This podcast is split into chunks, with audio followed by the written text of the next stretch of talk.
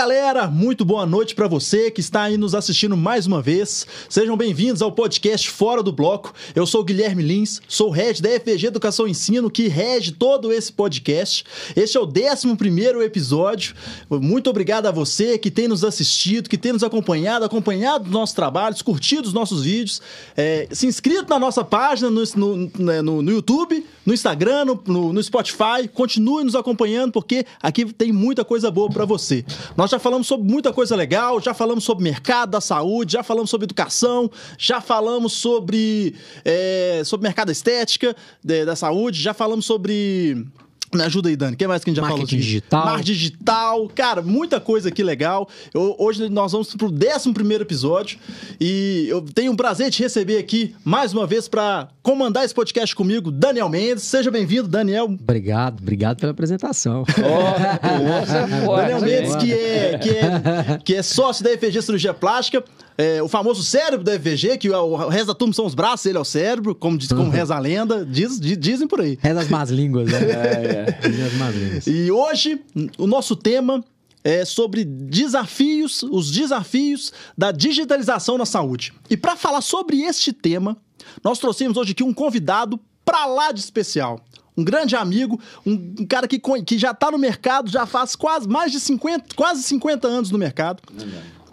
Estamos recebendo aqui Dr. Wilson Eustáquio, ginecologista obstetra e presidente do CEDOS, uma clínica de exames de imagem com 47 anos de mercado. Ele foi o primeiro médico a inserir o DIU em Minas Gerais e também foi pioneiro em ultrassonografia, mamografia digital e biópsia de câncer de próstata no estado. Dr. Wilson já fez mais de 8 mil partos e tem uma das melhores, se não a melhor clínica de imagem de BH. Seja bem-vindo, Olá. Guilherme. Obrigado. Pô, que apresentação, hein?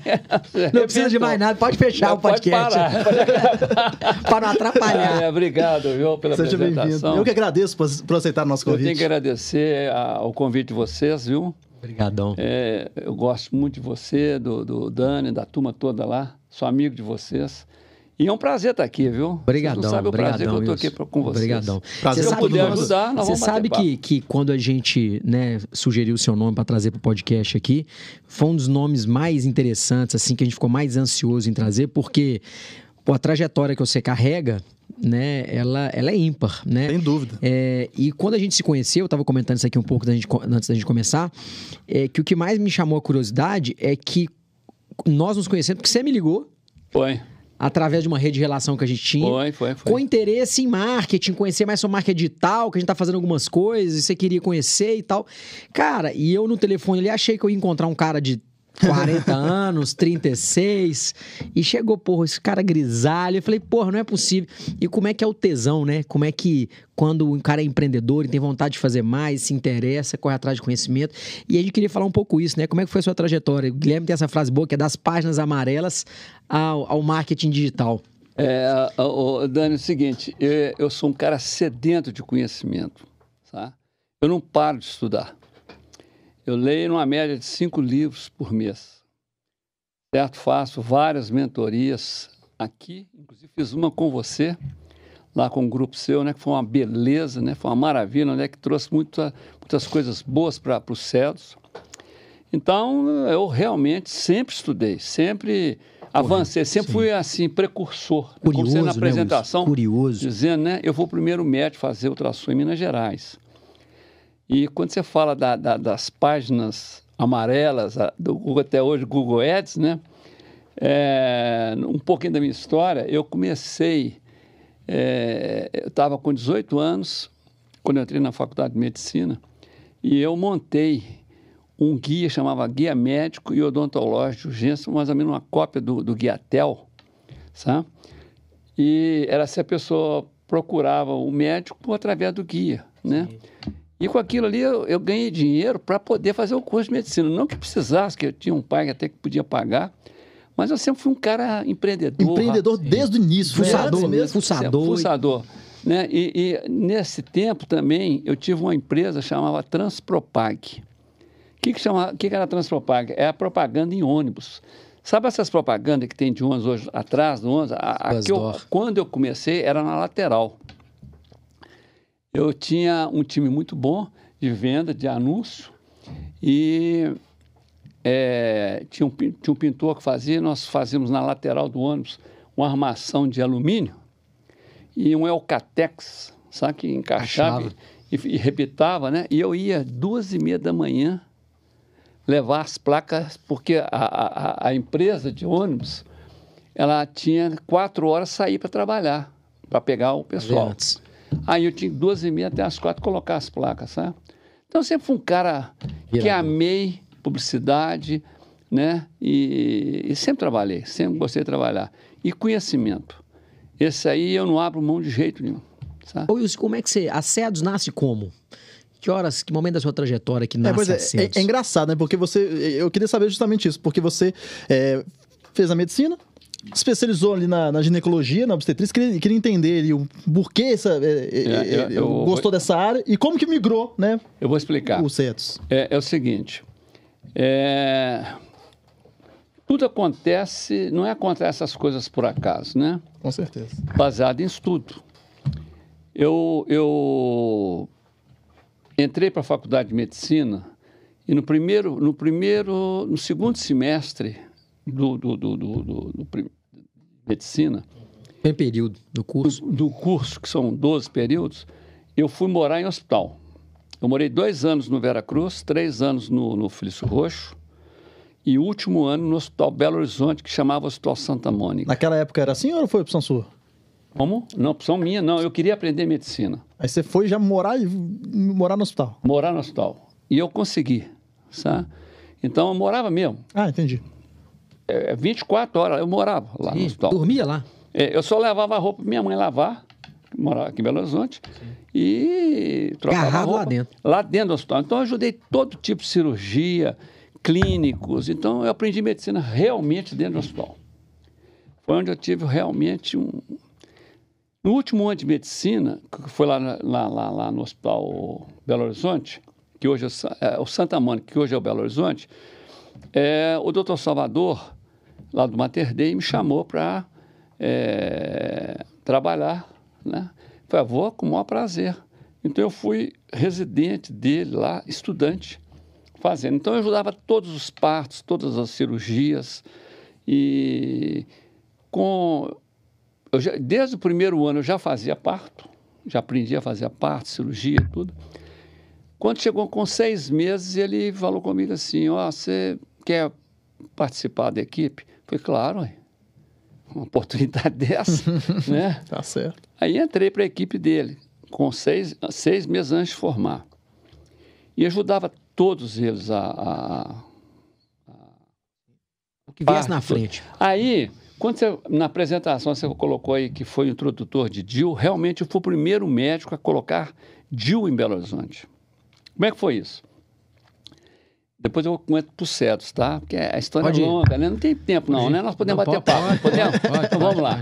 Aí, aí é o seguinte, eu, eu estudando, eu vi que existia um método anticoncepcional que, que chamava DIL, e o ED em inglês, e que a, a, a curacidade, a, a curacidade, a, a proteção da mulher era 97%. Aí eu cheguei para o doutor Salvador, já trabalhava lá no hospital. Falei, doutor Salvador, tem um negócio que eu estou estudando aí que eu não sei onde é que tem, nem sei. Aqui em Belo Horizonte, acho que não tem ninguém mexendo com isso e tal. E é DIU, eu falei, então eu não sei não. Eu falei, eu vou procurar. Eu falei, procura sim. Aí eu descobri em São Paulo, na Beneficência Portuguesa, um ginecologista que colocava DIU, que era muito poucos no Brasil. Liguei para ele, me identifiquei, falei com ele que eu era estudante, que eu queria aprender, se ele se importaria de me ensinar, e me falou que eu podia ir lá. Fui lá, aprendi. Caraca. É outra coisa de empresário, É, tá? sem Vocês vão dúvida. ver. Aí, o que, que aconteceu? Eu cheguei, ele me ensinou os- a- a- o- as contraindicações, como é que se colocava, as indicações, sabe? Tudo em dois dias. Aí eu perguntei a ele, eu falei assim, doutor Vinícius, como é que faz para eu levar, de onde é que eu vou comprar isso aqui? Ele falou, eu tenho 50 aqui, se você quiser, você leva 10. A pessoa me vende 10, eu falei, vendo. Aí me vendeu 10. Coloquei na, nem mala, foi uma mochilinha Ele- e tal, e voltei, no- dois dias depois eu voltei para Belo Horizonte. Cheguei aqui e falei, doutor Salvador, ó, o negócio é bom, viu? E realmente eu vi lá colocando. E falei, vou mandar as minhas clientes colocar DIU com você. Aí coloquei o primeiro. Numa semana eu coloquei outro. Em, eu, em 15 dias eu coloquei os 10. Falei, esse negócio é bom, senhor. eu vou descobrir agora onde é que, é que, onde é que tem o fornecedor. Deixa eu fazer um negócio agora. Descobri, fui, aí fui em São Paulo, aí peguei mais uns 100 lá, comprei e fui assim, fui Movimentado. colocando. Essa foi a do Dil, tá? Do Quando Dil, você falou que Dil. colocou o primeiro Dil. Eu estudando, que eu sempre falo com todas as pessoas, né? Inclusive a minha filha que está agora entrando para a faculdade, eu falei com ela, minha filha, se você quiser ser médica, você tem que estudar. Estudar e trabalhar dentro do hospital. Você falou pra ela morar no hospital também, não? Falei e vou arrumar Aprender na pra ela. prática. E falei com ela, já tentei aqui em Belo Horizonte arrumar um hospital para ela morar, não tem jeito aqui em Belo Horizonte, não. Mas lá em Barbacena eu vou com jeitinho, vou ver se eu conversar com o pessoal do- dos... Não, os, os deputados, mas chama ele que é o diretor lá, o pessoal da família de deputados, eles são os donos da faculdade lá. Eu vou conversar com eles. Vou conseguir. para morar lá no hospital, aprender. Ela, ela topa, ela falou comigo, pai, eu topo sim. Então tá bom. Falei com o Salvador, Salvador, eu vou na associação, associação médica, hoje tinha uma palestra sobre ultrassom. Eu falei, não sei o que é isso não. Não tinha ultrassom. Ah, não Que existia. doideira, né? No Brasil só tinha seis. Mas eu já estava lendo. E quem falou isso foi o doutor Bonilla, da Espanha. Ele fez uma palestra na Associação Médica. Eu fui lá assistir. Quando terminou a palestra, eu fiquei encantado. Eu falei, gente, que coisa maravilhosa. Esse troço é uma loucura. É, pois é, isso, isso eu- já foi, já né? foi um Começou- avanço da digitalização no mercado, né? Pois, exatamente. Dúvida. Aí eu fui e conversei com ele no final. Eu falei, ô, professor, como é que eu faço para ver mais? Porque aqui em Belo Horizonte não tem. Ele falou assim, eu estou indo para São Paulo, lá no Pinote. José Estudante Pinote. E tem jeito de eu ir lá? Tenho, eu vou para lá amanhã. Se você quiser, você vai comigo. Isso era 10 horas da noite. Eu não lembro se é VASP, Paner, não sei, na época, isso é 47 anos atrás, eu não lembro mais. Eu só sei o seguinte, que 8 horas da manhã eu estava lá na Pampulha, no aeroporto da Pampulha, pegando um avião junto com ele para São Paulo. Aí fui para São Paulo, de lá nós fomos de carro para lá no Pinote. Fiquei lá uma semana vendo os exames. Ah, eu tenho que comprar esse aparelho. Gente, mas eu tinha quatro anos de formado. Você não tem dinheiro. Isso é uma fortuna na época. Não, não é, mas era uma, você põe fortuna nisso, Dani. É fortuna. Falei, vou comprar esse troço. Aí eu conversei com, com o cara que me ensinava. Aí ele falou assim, eu vou ligar lá para Siemens para você. Ligou para Siemens. Aí o cara da Siemens falou, conversa lá em Belo Horizonte com o Nelson Português. Ele é o representante da Siemens em Belo Horizonte. Chegando em Belo Horizonte, fui lá. Falei, ô, sou o Nelson, é, sou o Nelson. Tal. Falei, olha, eu sou o Wilson Eustáquio. Eu queria ver com o senhor, que eu fiquei encantado com o aparelho que tem vocês lá em São Paulo, eu queria comprar um. Ele olhou para minha cara. Você, Você comprar? Você, você, menino, vai comprar? Menino, né? Eu tinha 27, 27, 28 anos. Eu era menino, realmente. Rapazinho. Não gosto desse bicho aqui. Aí, o que, que aconteceu? Eu cheguei, falei com ele, olha, não tem dinheiro para comprar. Dinheiro. Vou comprar no peito e vou pagar. Fica tranquilo que eu pago. Ele falou, mas tem, tem que pôr sinal aqui, tem que, tem que ter garantia, tem Garantia, que ter fiador. né? Falei, eu não peço fiador a ninguém, que meu pai me ensinou que não fia a ninguém. Nem, é- nem é- ele, ele me dá fio, fiador, ele vai fiar a mim, e nem eu posso pedir a ele, que é meu pai. Agora, como é que eu vou fazer? Ele falou assim, não tem jeito não. Eu falei, não vai ter jeito sim. Eu sou determinado. Não aceita não como resposta. Não aceito. Falei, vai arrumar sim. Ele falou, então nós vamos em São Paulo. Falei, "Pode, vamos lá nós dois. Eu fui em São Paulo com ele, conversar com a direção. A direção lá em São Paulo foi- me atendeu muito bem e tal, mas também não acreditou não, sabe? Botou fé não você não. Aí falou com ele assim, você conversa com o pai dele, porque eu falei muito do meu pai. Meu pai era um cara espetacular. E aí o Nelson, fui lá com o papai, o papai virou e falou assim, senhor Nelson, o menino quer comprar o preço, você pode vender para ele. Eu não vou fiar. Mas você pode vender que se ele deu a palavra, é, é cumpre. E paga. Se ele não pagar, eu pago, mas eu não assino. Olha bem concluência do negócio. tá? E assim aconteceu. Eu comprei o primeiro aparelho. Chegou, foi um sucesso. E trabalhei muito tempo. Com, E você colocou o aparelho onde? No seu consultório? dentro do né? consultório meu. Entendi. Dentro do meu consultório. E comecei com marketing nessa época. Eu tenho, eu Divulgando. faço, Querendo só eu vou- o aparelho, né? Não, Venha tinha, conhecer. não tinha digital nessa época, mais digital não, mas já fazia meu marketing pessoal, né? E com isso, me chamavam para congressos. Como era nos pioneiros. Pioneiro. É, eu, eu trabalhei muito também com infertilidade. Eu era muito chamado para trabalhar, para falar sobre infertilidade, não só aqui no Brasil, como no exterior. E também ultrassom. Então, me chamavam e eu ia mostrar os casos, mostrava as imagens, e com isso foi vendendo. Foi começando a, a surgir outras. Seu outras nome começou a ir para as. Os japoneses começaram a entrar no mercado, certo? Porque esse aparelho era alemão.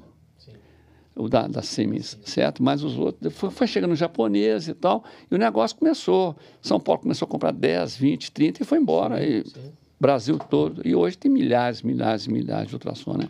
Aí começou a parte. Eu fazia para o meu consultório e para aqueles médicos que me encaminhavam. Sim. Aí começou o CEDOS. Foi e tal. Aí depois eu vi que o negócio, como diz outro, o negócio é bom.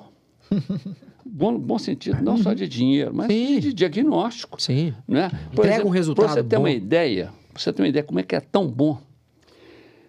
O rapaz que me ensinou chama Marco Aurélio Matalo Pavani, é de São Paulo. Eu convidei ele aqui em Belo Horizonte para ele fazer uma palestra para os médicos aqui conhecer o sistema.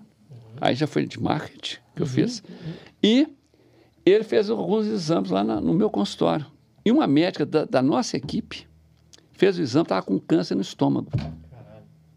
Ele examinando, quando terminou o exame, falou assim, isso, essa mulher tem que procurar um gastroenterologista, fazer endoscopia, que ela está com câncer no estômago. Olha bem, com um aparelho daqui a de 40 e tantos anos atrás, Pensável o naquela. cara era, o cara era um monstro em, em- em- diagnóstico, sabe? Foi feita endoscopia e tinha câncer, você acredita? A mulher está viva até hoje. Essa colega nossa está viva até hoje. Sabe? Então foi assim, começou com ultrassom, começou o ginecologista, comprei um mamógrafo e foi. Que horas que vira a chave do médico que tá com uma boa oportunidade na mão para virar um business de verdade, um CNPJ, logomarca Cedos, vou investir numa, num novo espaço físico? É, Que hora você fala assim, cara, Vou o empreender? Porque tudo bem, o médico ele é um, um pseudo-empreendedor, né? Um profissional autônomo, todo profissional autônomo é um empreendedor. Mas a hora que você faz, não, vou abrir uma empresa, vou ter um CNPJ aqui que vai chamar Isso Cedos, aí, vou isso. assumir um, um desafio, um risco de custo É. fixo e por aí vai. É, isso aí demorou, certo? E é por muito tempo você foi empreendendo como Porque médico. Eu fui empreendendo como médico e, Sim. e você sabe disso, que você conhece muito bem médico. Os médicos não sabem empreender. Sim. Não sabem. Eles não são empreendedores. Não são empreendedores, não são. Não, Não tem aquela. Não sabe a parte empresarial. Não sabe não tem- empresariar. a parte de gestão não, Não tem entende. essa- esse Correto? preparo, né? Não, Não tem esse tinha. preparo. Aí, aconteceu o seguinte: eu sou muito bem relacionado com várias pessoas e um amigo meu que vende aparelho falou: Wilson, você podia colocar um tomógrafo na sua empresa. Eu já tinha ultrassom, mamógrafo, coloquei um tomógrafo. Eu coloquei, contratei um radiologista. Era um aparelho de tomografia bem mais antigo, né? E foi devagarzinho, você entendeu? Quando eu acordei, por exemplo, você ter uma ideia, Dani, eu- fazia, é, eu fazia assim 40 partes por mês. É parte demais, né? Então, é muita cirurgia e não estava dando conta de fazer o exame de ultrassom e, e- e fazer tudo, né? Eu trabalhava, como eu estava conversando hoje com o pessoal, eu trabalhava 36 horas por dia. Mas não tem 36, eu falei, tem. Eu não sei, eu, eu ficava sem dormir, não sei quantos dava, dias. Dava. Entende? Então fazia parte mais e, e muita cirurgia ginecológica. Modéstia à parte, eu tive um sucesso muito grande, muito grande como ginecologista, muito grande. A equipe que eu trabalhava era de primeiríssima linha, que é do Hospital Mater Dei. Eu fui sócio proprietário do hospital, lá, lá com Salvador, né? Então, eu participava de um grupo muito seleto de médicos de De primeira linha. de primeira linha, né? Então, mas chegou num ponto que a, a, a- a empresa começou a crescer demais, Foi dando cara de empresa. foi dando cara de empresa. Eu falei assim, pera lá, eu vou, eu vou ver, Vou ter que abrir mão de alguma coisa aqui. eu vou ter, eu vou ter que parar uma coisa aqui, certo? Aí eu falei assim, eu não sei é, mexer com gestão, não sei. Já tinha contratado pessoas que estavam trabalhando para mim, mas eu não sabia mexer com gestão. Aí fui atrás do Salvador. Salvador é o meu mentor profissional. Eu estou, Salvador, eu estou crescendo demais no negócio e eu estou sem saber como que eu faço. Ele falou, então é o seguinte, você vai agora para a Fundação do Cabral. Aí eu tô assim, falando de quando? Há do uns tempo. 20 anos atrás, mais ou menos. Certo? 20, 25 anos atrás. Aí eu falei assim, ele falou, você não vai fazer curso lá de MBA, não. Você vai fazer curso de imersão, de gestão, você vai aprender. Tocar um negócio e tal. É porque ele fez, Sim. sabe? Ele fez isso. Aí me deu muito livro para ler. Aí fui ler sobre gestão e tal, e fui aprendendo, certo? Mas, e- e- mas eu coloquei pessoas de, de primeira linha para dirigir a empresa, certo? É, veio trabalhar comigo uma, uma diretora, ex-diretora do Carrefour, de 25 anos lá. O dia que ela aceitou a minha proposta para entrar para tomar conta, eu falei com ela, te entrego a chave aqui agora. Entreguei a chave para ela. Dirige a empresa, eu vou estudar. Porque eu não sabia. Aí eu fui estudar e gestão, certo? Quando eu aprendi a gestão, que eu já estava 60%, 70% mais ou menos bom, cheguei para ela, agora está na hora de eu começar a te acompanhar.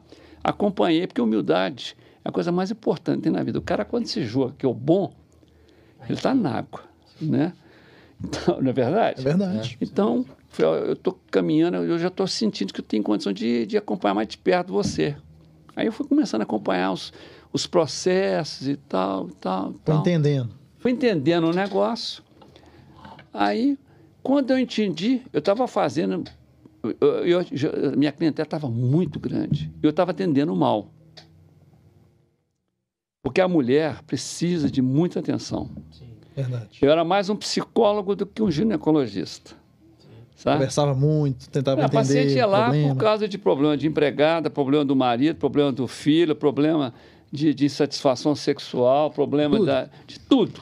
Menos o problema ginecológico. é verdade.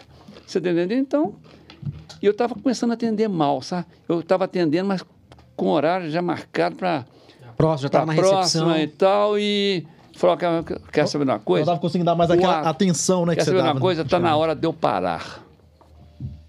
De, de ser médico. de ser médico.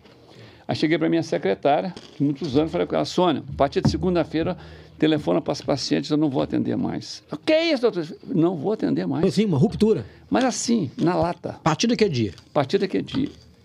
Certo? Aí parei e falei assim, eu não vou, porque eu não sei fazer as coisas mal feitas. Entende? O sucesso meu hoje no CEDOS é por causa da excelência. Eu, eu trabalho com- igual vocês, lá na... na Você na- focou. Foquei no negócio, trabalhava com excelência, então falei, agora vai ser aqui. Você lembra quanto foi isso? Ah, deve ter mais ou menos uns 15 anos, mais ou menos. Eu demorei. E eu demorei- provavelmente é, é- é quando a SEDOS faz... Quando ela fez isso. Quando ela acelera. Quando, quando, é, é, ela estava começando, aí eu peguei o negócio. Nós ho- hoje nós somos considerados a melhor empresa em diagnóstico de imagem de Minas Gerais. Não a maior, mas é a, é, Melhor é- já é. é- é a melhor. É engraçado ter uma frase boa que assim, se você me perguntar assim, você prefere ter a melhor ou a maior empresa de saúde, de diagnóstico, no nosso caso, cirurgia plástica do mundo, do Brasil? Eu prefiro ter a melhor. Melhor. Porque a melhor, ela pode se tornar a maior. E Maior. a maior pode estar fadada ao fracasso. tranquilamente. Sabe? Então, aí parei. Foi um, um problema sério, porque paciente me ligava, me pedia, pelo amor de Deus, para me atender. Eu falei, não atendi. E eu não abri mão. Porque se você começa, fala, para e volta, você passa a fazer molecagem, entende? Aí você começa. Eu tomei a posição, acabou, fim de papo. Agora, você já estava como médico numa posição pessoa física financeira razoável. Não, não, estava muito bem. É. Não, com, já eu, tinha eu, construído eu, eu, com- eu, como pessoa física, eu estava muito bem. Porque. Como você médico, pensa você você pensa bem, eu fazia 40 partos por É, mês, é. filho. É parte demais, né? É. Eu fazia umas 15 cirurgias ginecológicas. Ô Wilson, e quando você migra para empresário, Fala, agora eu não sou mais médico, né? A medicina me trouxe esse conhecimento e eu daqui para frente vou ser empresário e começa a nascer os desafios de buscar curiosidade, buscar novos, novas ferramentas e tal. Se você pudesse me pegar e fatiar essa história dos últimos 15 anos da certo, se a gente fosse pegar de 20 anos e fosse dividir em, em faixas de anos, por exemplo, ah, de 5 em 5 anos, quais foram os desafios e como é que eles foram mudando? Se você fosse falar assim, cara, eu tive um, tinha um desafio grande que eu consegui superar, depois hoje. Qual é o desafio hoje, assim? Olha, o. O negócio vai amadurecendo, né? E os desafios vão mudando. Todo, todo negócio, todo negócio, é, ele tem um desafio e sempre é complicado. Você não tem, tem problema fácil. Não tem problema fácil, né? Aí é o seguinte, o que me ajudou muito foi estudo. Porque cada problema que surgia, eu estudava o problema. Buscava o conhecimento. Eu buscava conhecimento. Eu sempre além de buscar o conhecimento, eu buscava ajuda. Como eu te liguei. Você lembra? Né? Eu ligava assim, ó, oh, eu estou querendo isso, eu estou com essa dificuldade, fiquei sabendo, Daniel, tal, tal, tal. Você me convidou para ir lá, fiz a mentoria com você, que foi excelente. Estou falando para agradar, mas foi excelente. Me ajudou demais lá no CEDOS. Entendeu? Então, cada coisa que iria aparecendo, eu ia... É, correndo atrás mesmo. Correndo atrás. Né? O, o, tinha vários problemas também, porque, por exemplo, hoje nós estamos com quase 300 funcionários, deve ter uns 300 funcionários e 100 médicos. É gente, hein? É gente demais, certo? Então, os desafios são grandes demais. Então, é, é aparelho que tem que ser de ponta, né? Toda aparelhagem nossa, é, é, o nosso parque tecnológico é de ponta. Estão com quantas unidades hoje, Wilson? Nós estamos com sete unidades. já é. Já é, é e, e, e, contra tudo e contra todos. Esse problema político que tem. Né, contra o, o país atua contra, né? É, mas graças a Deus, a gente trabalhando bem, tem sucesso. Né? Então, é, tudo isso que você está me perguntando, de cinco em cinco anos, para te falar a verdade, os primeiros cinco anos foram muito difíceis para mim. Porque quando você não conhece gestão, quando você não está por dentro, é complicado. Mas uma coisa Deus me ajudou muito. Ele colocou na minha mão pessoas maravilhosas. Eu tenho um time, eu não tenho equipe, eu tenho um time, é diferente. Existe uma diferença entre time e equipe. Eu tenho um time de primeiríssima qualidade.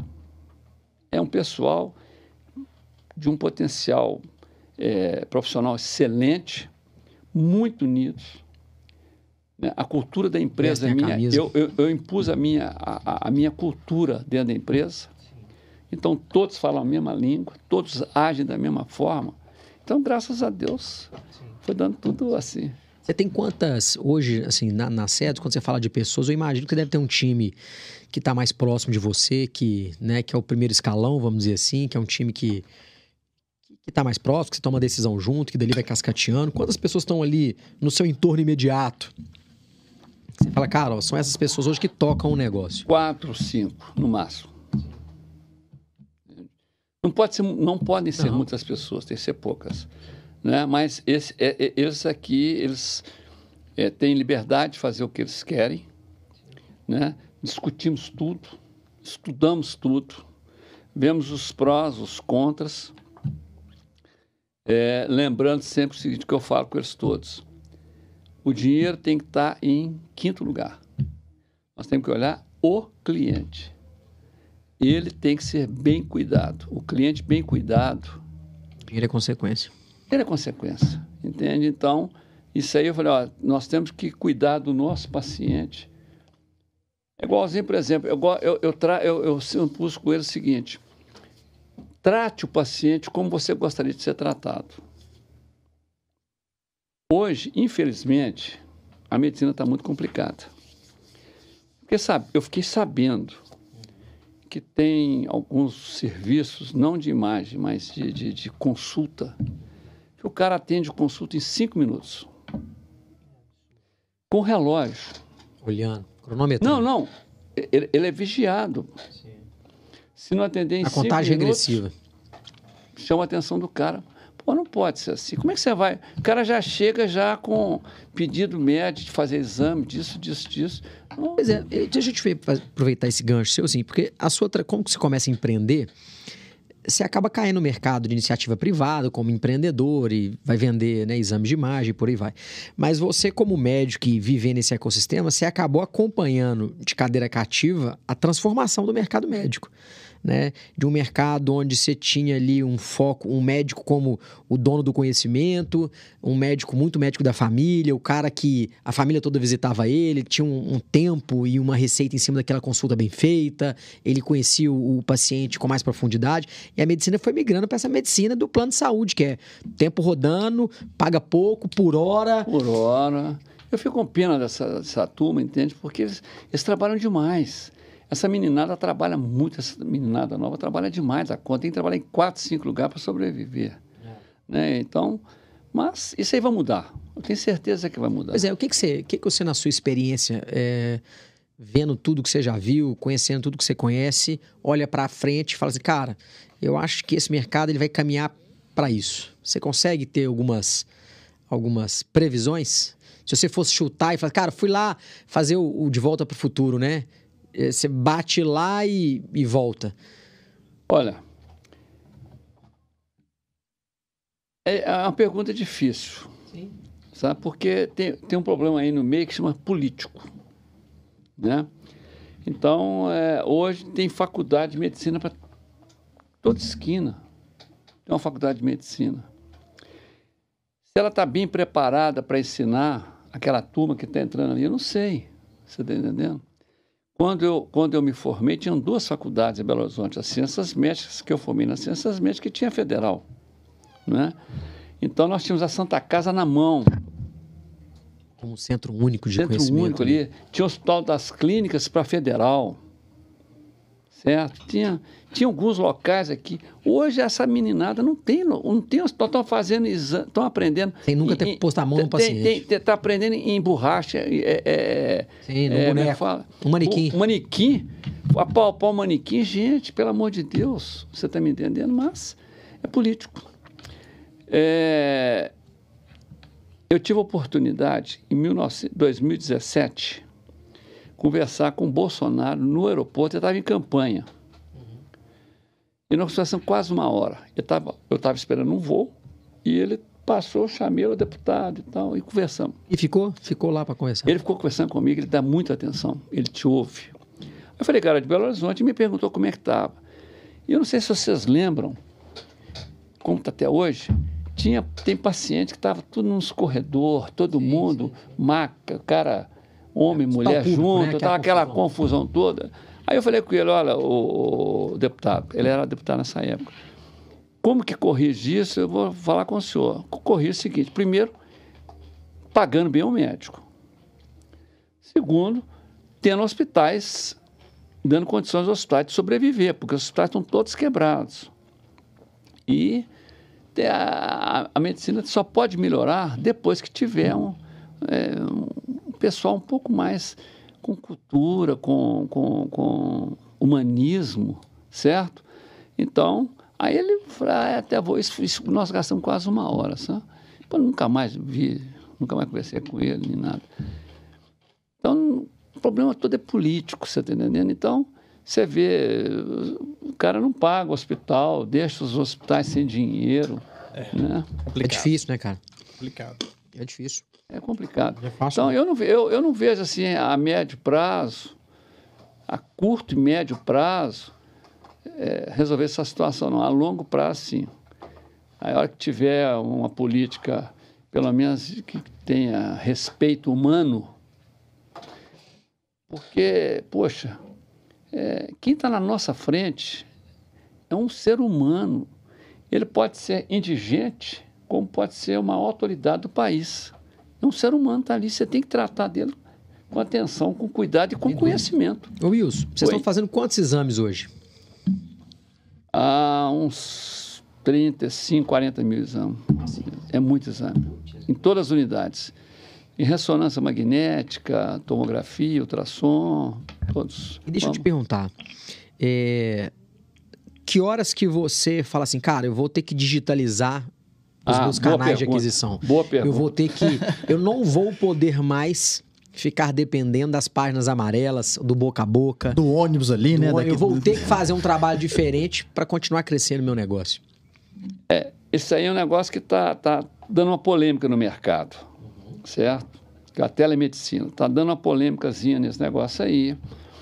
E eu vou te contar a história como é que foi, minha, né? Por exemplo, é, logo há uns 40 anos atrás, mais ou menos, não sei, é mais ou menos, não, não digo 40, uns 40 anos atrás, começou o computador.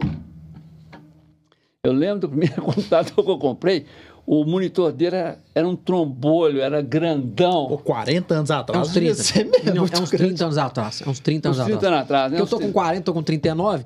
Eu lembro que o primeiro computador Lotus, aqui tela preta, e o primeiro que eu devo ter visto, assim, eu devia ter uns 9 anos. Mas, mas era grande, é, Sim, é, é. é deve, ter, monitor. deve ter 35 para primeiro. Televisão hoje, televisão hoje é, é- é fininha, né? É. Aquelas televisões antigas eram um Tubo, tubo. né? tubo. É aquilo ali, né? E eu comecei com aquilo. Não tinha rede, não tinha nada, muito lento. Mas começamos a, eu como ginecologista, Tirar do papel pra colocar em algum tirei lugar, do né? papel para colocar para arquivar. Quem me ensinou isso foi o Rui Marim, aqui em Belo Horizonte. Rui Marim já é, é- é- tem um instituto aqui de olho, de olhos e, e foi pioneiro nesse troço aqui em Belo Horizonte. E eu fui atrás dele, para ele me ensinar. Aí peguei e comecei a trabalhar com isso.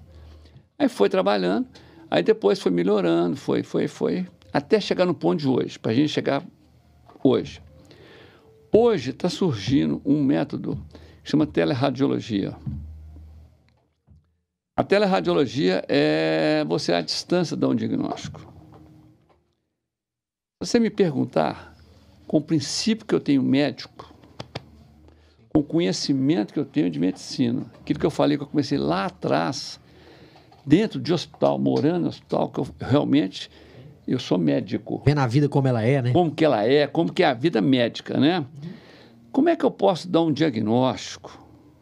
Você nem vê o paciente. Você eu não passar- vejo a cara do paciente, Você passar o eu não conversei com ele, Apalpou ele. não, nem palpou, porque é, é, eu não conversei, não sei onde que é a dor dele, nem nada.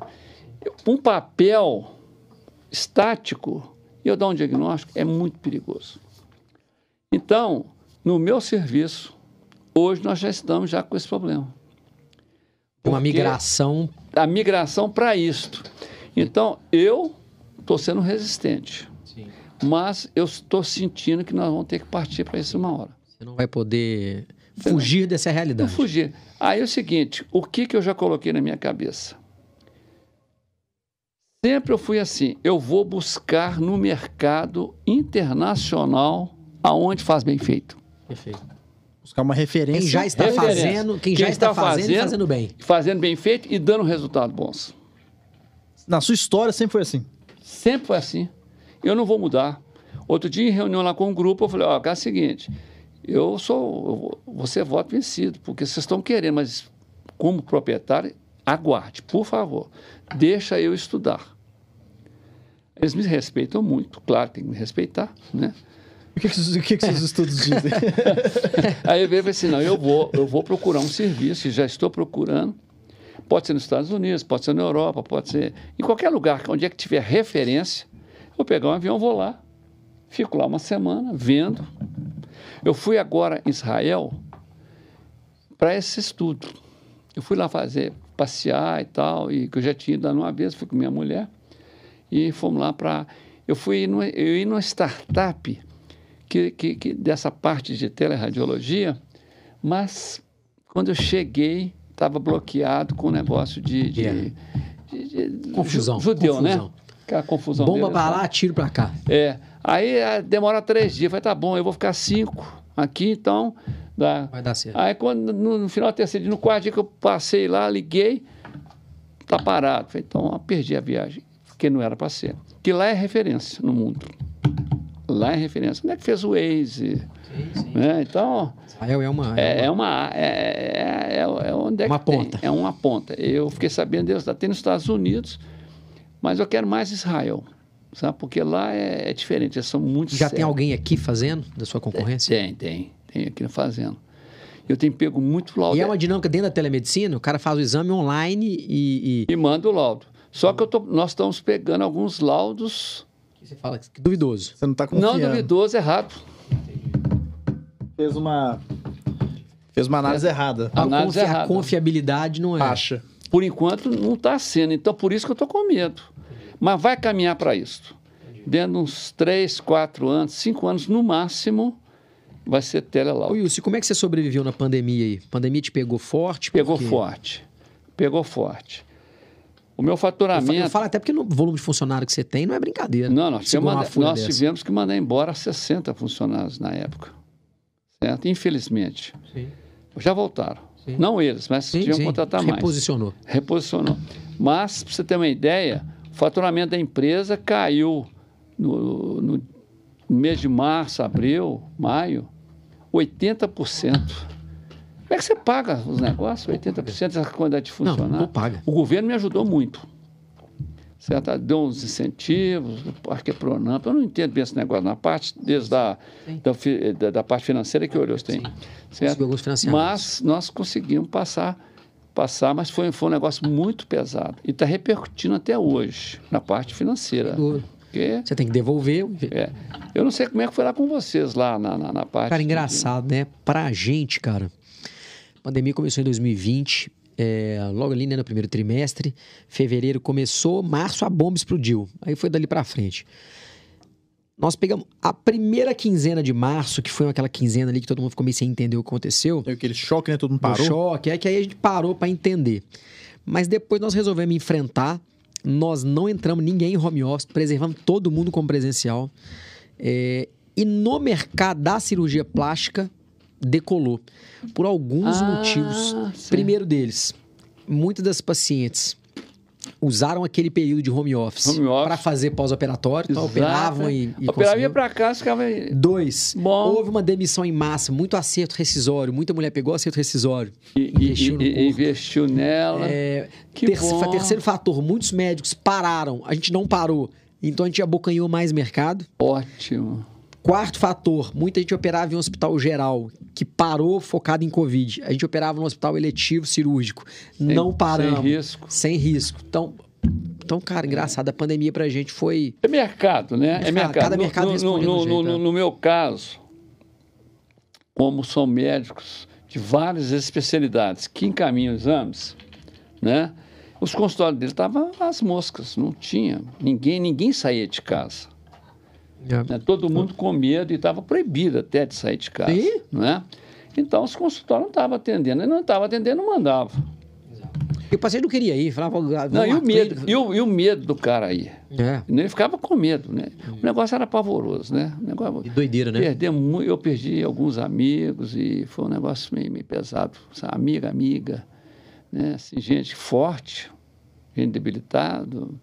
Foi um negócio assim que, inclusive, essa, essa pandemia mostrou essa é, do lado, vamos dizer, do lado cristão, porque eu sou um cara muito temente a Deus, sabe? Sim. Deus mandou um recado e as pessoas não captaram ainda, sabe? Que ele é tão poderoso que se ele quiser acabar com o mundo, É um, assim, é um sopro. acaba. Verdade. Porque a palavra de Deus diz o seguinte: não tem uma, uma folha que caia que ele não é servido, que ele deixa. Você está entendendo? Ou seja, se foi um homem que criou esse vírus, ou se foi alguém, foi com ordem dele. Se não fosse com ordem dele, não entraria. Correto? Então ele deixou para mostrar. Né? E mostrar, falar, ó, eu rebento, eu acabo. Não adianta dar vacina nem nada, não, que eu acabo. Se eu quiser, eu monto uma outra coisa. E aí e as pessoas tiveram um certo respeito do, do Covid, mas depois que liberou geral, hoje não tem mais respeito nenhum. Os caras juntam aí mil pessoas. Olha o que vocês fizeram agora esse esqueceu. dia. Agora, Já era, nem. nem esse é como se pessoal- nunca tivesse acontecido. Ó, Tô É- falando que vai ser o maior carnaval da, da história de Belo Horizonte, vai ser isso. Cara, é impressionante como é que a- mente do ser humano, né? A memória é curta, é né? cara? curta. É, curta. Impressionante. Você cara. vê só o que aconteceu em Brasília agora esses dias. né? Eu não vou entrar no mérito político. Sim. Não me interessa. Falar isso aqui, isso me Sim, interessa. sim. Mas colocaram lá quase duas mil pessoas dentro de um, de um, de um, de um Congresso. cubículo. Sim. Não, no Congresso, Ah, na, não. Na, na apreensão. Na, presa, na pressão. Criança, adulto, velho, É, novo. idoso. Entende? E aí o Covid ali. E que se tivesse um Covid, hum, alastrava aquele troço todo. não, difícil. Então, Ô Wilson, deixa eu te fazer uma pergunta aqui. Se eu tivesse uma coisa que eu queria aprender com você hoje, é essa pergunta que eu vou te fazer. Eu tenho me perguntado todos os dias, isso é sério, tenho me perguntado todos os dias, antes de eu falar isso, na verdade, o, o, o nosso modelo de crescimento do nosso negócio, FG Cirurgia Plástica, ele é fundamentado em conseguir conectar paciente com médico, né? Você me perguntar onde é o foco principal no paciente, porque enquanto a gente tiver o paciente, médico não será o problema. Não, Se eu tiver só médico e não tiver paciente, eu tenho um problema, né? Porque se você tem um paciente, você tem um mercado. é verdade. Mas, mas é, criar uma condição onde aquela equipe médica, aquele time médico, aquele corpo clínico esteja orientado na mesma direção, motivado, buscando crescer, buscando aprender, buscando contribuir com o coletivo. É, Qual é o caminho de fazer isso? Porque essa é uma classe difícil, né? Que tem ou um ego mais exacerbado, ou, ou, ou tem menos, eu vejo a ignorância no sentido da palavra literal, de não ter o conhecimento de negócio, muitas vezes é, enxerga de forma míope as coisas, né? É, como você falou que você tem 100, 100 profissionais, né? E eu sei que isso deve ser um puta de um desafio. Como é que você mantém Puxa essa vida. turma lá e, cara, e, e- e constrói um ambiente que traga é, é, é, bons ares? Olha, essa pergunta que você fez, eu tenho que voltar a quando eu entrei o primeiro dia na faculdade de medicina. Quando eu entrei no primeiro dia da faculdade, a gente entra numa felicidade total. E eu lembro como fosse hoje, o meu professor de anatomia, nós estávamos assim nu- nu- numa sala que era tipo arquibancada. Teatrinho. É um anfiteatrinho, sabe? Ele olhou para todo mundo assim e falou assim: o olho de vocês está brilhando, estão brilhando, vocês estão na felicidade, etc, etc. Olha bem, olha bem o, o- o tapa na cara que nós tomamos. Quero falar com vocês uma coisa. Vocês estão entrando para uma classe pior, que eu não vou falar o nome, porque eu respeito essas mulheres. Vocês estão entrando para uma classe pior, assim, não, não tem qualificação. Meu Deus do céu, esse professor é doido. Eu estou entrando todo feliz em falar um negócio desse. E realmente é muito difícil a classe médica. tá? O médico, ele não tem um- um- um- um preparo dentro da faculdade. Primeiro de humanismo, ele não tem. Ele é preparado a dar diagnóstico e tratamento. Eu tenho que diagnosticar uma patologia, saber os remédios que eu dou para curar alguma coisa. Nós somos treinados para isto. Segundo, nós, som- nós não somos treinados para a parte de solidariedade. Nós temos que ser solidário com aquele, porque todas as pessoas que vão no médico, eu, você, você, Gui, estamos com medo. Se nós vamos fazer uma consulta de uma dor que nós estamos lá direito, Tá nós estamos fragilizado. com medo. Não, nem, não, esquece de exame, consulta, nós estamos falando de consulta. Eu estou com medo, pode ser um- um- uma pedra na vesícula, pode ser um tumor, pode Inseguro. ser alguma coisa, estou inseguro. O médico não está, ele, ele não está preocupado com isso, mas ele não foi treinado para isso. Então, eu culpo muito as faculdades. Formação. A formação. A for- Não existe isso lá. Não existe um negócio de cidadania também. Não tem. Outra coisa, não existe o seguinte, um ensinamento de marketing pessoal. Porque o cara ele tem que entender que um traz dois, dois dá quatro, quatro dá oito, oito dá dezesseis. Ele é um negócio. Ele, ele é o cara que vende. Porque se ele tratar bem o paciente, Aquele paciente vai voltar, aquele paciente vai falar com vai outros, falar com outros. que vai encaminhar a ele e quando ele precisar, ele volta.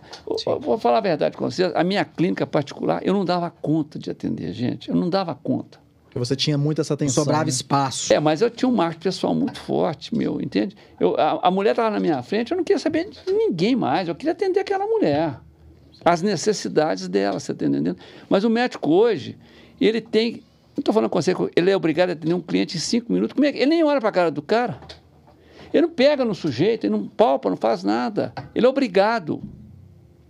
Então, É, é, é, é, essa aí é o maior entrave. O que eu tenho feito com o meu pessoal? Eu reúno com eles. Como é que eu vou reunir com 100? Não tem jeito. É. Não tem jeito. Então, o que, que eu fiz? Eu mando para eles o seguinte: que dia que você pode reunir? Segunda, terça, quarta, quinta ou sexta? É Às sexta, sete horas da noite. Aí eu posso segunda-feira às sete. Então tem três, quatro, cinco. Você vai fazendo esse trabalho. Eu vou fazendo. Aí eu vou trabalho lá. de formiguinha. vou- de formiguinha, vou lá e converso com eles, primeiro, sobre humanismo, Você vai formando, né? Aquela sobre galera. acolhimento. Eles aprender a acolher as pessoas. Segundo, conversar com o paciente. Eles não estão ali para fazer um ultrassom na pessoa, passar o aparelho, não. Isso ali para conversar um pouco. Você dá um pouco de atenção, né? Quando termina, fala com o paciente o seu nome. Ó, eu chamo doutor fulano de tal. Se precisar de qualquer coisa, pode me procurar. Porque eu estou aqui à disposição. Pô, bacana, esse doutor é bacana. Deu para entender? Faz diferença. Faz diferença. Aí, de 100, não me pergunta quantos fazem.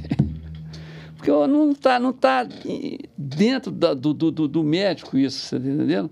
Agora, eu falo assim, quem, quem que quer ganhar mais aqui? Porque quando Todo mundo levanta a mão. todo mundo levanta a mão, o que, que você faz para fazer isso? Aí eu quero uma agenda cheia.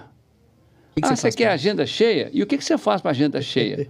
Ó, eu faço exame bem feito. Falei, ótimo. E daí? O que mais? Exame bem Todo feito. mundo Exame bem feito é obrigação. É exato. obrigação. Eu não tenho obrigação. Eu não posso errar. Eu não posso errar. Se eu erro, eu mato uma pessoa. Em medicina é o seguinte: se o cara errar, ele mata um cara. Você está entendendo? Então, quando você faz um exame, você não pode errar. Se você der um diagnóstico errado, o clínico lá na frente não vai tratar do sujeito certo. E às vezes a patologia é grave. Eu tenho um colega meu que eu que introduzi biópsia de próstata em Belo Horizonte, que é outra coisa também. Esqueceu disso aí. É. E é tanta coisa que eu já fiz. E esse cara chega lá, amigão meu, falou, Wilson, vem cá fazer um exame de próstata com você, hoje. Falei, mas pra que isso? Você tá bem? Eu quero fazer o exame. Falei, tá bom, então deita aqui. Brinquei com ele, falei umas bobagens, sabe que eu não vou falar aqui? Falei com ele, você tá Falaço, querendo... Não, não vou falar não. Não vou falar não. Aí Tá eu fiz- do meu exame? é, é. aí eu fiz o exame nele. Quando eu estou fazendo o exame, ele estava com um nódulo na zona periférica direita de 4 milímetros. 4 milímetros. Num toque, nenhum urologista no mundo dá diagnóstico daquele nódulo de 4 milímetros. Não tem jeito. O dedo pode passar lá, não dá para Não ver. não tem a sensibilidade. Não tem essa sensibilidade. Eu falei com ele, ô fulano, eu não vou falar o nome dele. Fulano, é, você está com um nódulozinho aqui, depois nós vamos fazer uma biópsia. Falou, agora. Você é doido. Você não fez preparo, você não tomou antibiótico. Ou eu faço que eu chego em casa e eu tomo antibiótico. Sorte dele. É mesmo? Sério? Sorte dele, sorte dele. Eu peguei, falei, você quer então? Você se responsabiliza? Eu faço e bem feito, brinquei com ele, sabe? Nós somos muito amigos mesmo. É aqueles amigos da palma da mão, sabe? Tem 12 tiros no, no, no, no nódulo. 12. Pá, pá, pá, tirei 12 fragmentos. Um adenocarcinoma de próstata. Fase inicial, inicial. Aí, o cara tirou a próstata dele. Isso já tem 20 anos. Se eu não faço o exame bem feito, faço o exame corrido, qualquer coisa, salve. Com certeza. Você está entendendo? Com Ele está aí vivo. Certo? Então, então é o seguinte. Como é é- que você faz pra captar a turma, o- Wilson? Você- um volume de médico desse, você tem um volume de médico entrando e um volume de médico saindo. Tem, tem muito. É, tem, tem, um, tem um Tem negócio. uma rotatividade. É, é o seguinte. De onde vem esses médicos? Como é que, Ó, como é que você é, busca? é, é, a, a medida, a medida que a medida que o valor vai aumentando, o valor que eu estou falando não é financeiro não, o valor de, da, da empresa, como é o valor da sua empresa, Ok. que tem um valor hoje, eles procuram, Sim. correto? Antes a gente- tinha até um pouco menos facilidade de pegar. Então hoje telefone, ah, tem uma vaga aí e tal, aí eu eu não faço entrevista, eu tenho médicos que fazem entrevistas, né? E eu tenho assim, por exemplo, eu tenho quatro médicos que eh, olham os laudos dos médicos que fazem os exames. Eles fazem uma segunda, como é que fala? Segunda, um segundo estudo Na triagem. triagem. Aquele que não bate, Entende? Aí vem para mim. Eu vou lá conversar com ele. Com muita calma, mostro aí, falo, toma cuidado, se você fizer isso aqui, você vai atrapalhar isso e tal. E aquele que é o caso grave, que errou por negligência, não fica lá. Infelizmente, não fica. Eu peço você for, infelizmente. Obrigado imenso. É porque esse paciente aqui podia ser seu pai, podia ser sua mãe, podia ser seu filho, podia ser sua irmã. Então é o seguinte, como você não gostaria que isso acontecesse com eles, você vai desculpar, mas não vai ficar. Eu sou muito, muito rígido nesse ponto. Talvez seja esse o grande sucesso, sabe? Sim. Com certeza. Não. Doutor Wilson, é, nós já, vamos, já estamos chegando no, no final do nosso episódio. Ah, já passou, sério tempo foi rápido, hein? Passou muito rápido. Quando O o papo é é bom, bom. é, É. assim, doutor Wilson. É, passa rápido, a gente nem vê. bom, eu- Eu queria agradecer. Muito obrigado por, né, por compartilhar sua sabedoria com a gente, sua história. Né? Quem não conhece doutor Wilson, não, não conhece a SEDS, eu, eu te convido. Fala aí qual é, qual é o Instagram lá de vocês, para o pessoal seguir. É cedos.diagnóstico e nós temos aí seis unidades, sete unidades para atender os nossos pacientes, né? E vocês que estão precisando de fazer cirurgia plástica, é com FDG, tá? Porque eu assino É isso aí. embaixo. É isso aí. Eu fui lá, é um pessoal muito sério, tem um hospital maravilhoso. Então, Não teve lá ainda presencialmente, não, né? Passou só na porta. só na porta. Ficou Mas bacana, eu quero ficou? ir lá bater um papo com o Felipe, que vai me fazer uma cirurgia. Ele tá aí, ué. Tá, Ele tá aí? Você conversa com ele. Então, ele vai- Ele, ele chegou? Então, então ele vai dar um diagnóstico e vai tratar. Ô, doutor Wilson, muito obrigado. Daniel, Obrigado, viu, Guilherme? Valeu, Gui. Você sempre brilhando. Tamo junto. E, e- e- e você realmente. Ele toma cuidado. ah, Eu não vou falar Globo, não, que eu detesto. Tá na a Globo. profissão errada. Mas eles vão te levar para o par de, de radialista. Bom nada, bom nada, bom ele é muito bom. Ô, gente, muito Wilson, obrigado. Obrigado, viu, meu querido? Ah, não tem que agradecer. Obrigado eu que agradeço. Obrigado a todos vocês que Prazer nos te acompanharam. Nós estamos aqui no estúdio 767, aqui em Belo Horizonte. É, pessoal aqui do Lúcio, né? Se você está em busca aí de um, de um estúdio para fazer o podcast, pode procurar esse povo aqui, que esse povo aqui é muito legal. Pessoal, muito obrigado e até o próximo podcast. Até o próximo episódio do podcast Fora do Bloco.